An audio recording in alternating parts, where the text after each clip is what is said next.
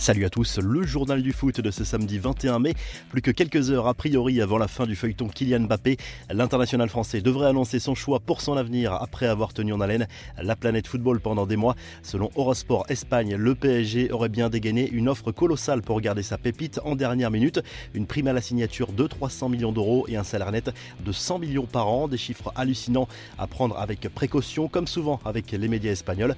De manière générale, la presse espagnole est de moins en moins optimiste pour l'arrivée du champion du monde au Real Madrid. Les autres infos et rumeurs du mercato, Paul Pogba va bien retourner à la Juve malgré l'approche du Paris Saint-Germain. C'est en tout cas ce qu'avance avec certitude le quotidien italien La Gazette dello Sport ce samedi. Un contrat de 3 ans attend l'international français qui sera en fin de contrat en juin avec Manchester United.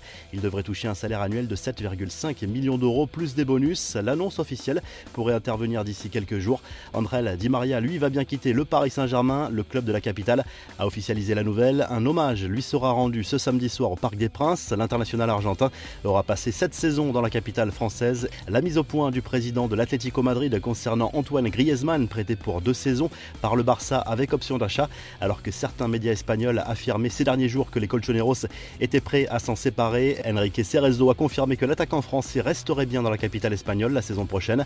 Les infos en bref, le mea culpa de Jérôme Roten, le consultant de RMC, est revenu sur ses propos sévères à l'égard de Marco Verratti qui avait critiqué l'attitude des ultras du PSG cette semaine. Roten avait invité l'Italien à dégager. C'est la passion qui parle et parfois la passion fait dire des choses. Reste, Marco a lâché l'ancien joueur du PSG et de l'AS Monaco.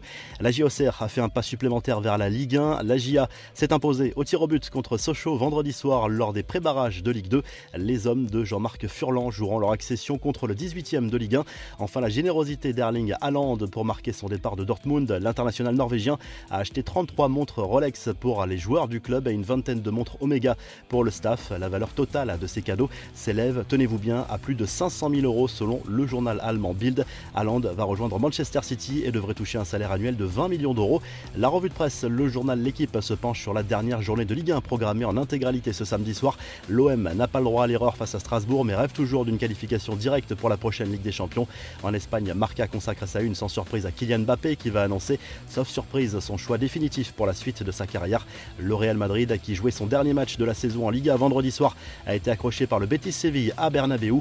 Enfin, le Mondo Deportivo consacre sa une à la finale de la Ligue des Champions féminine programmée ce samedi entre l'Olympique lyonnais et le FC Barcelone. Le club Blaugrana va tenter de conserver son trophée. Si le journal du foot vous a plu, n'hésitez pas à liker la vidéo et à vous abonner pour nous retrouver très vite pour un nouveau journal du foot.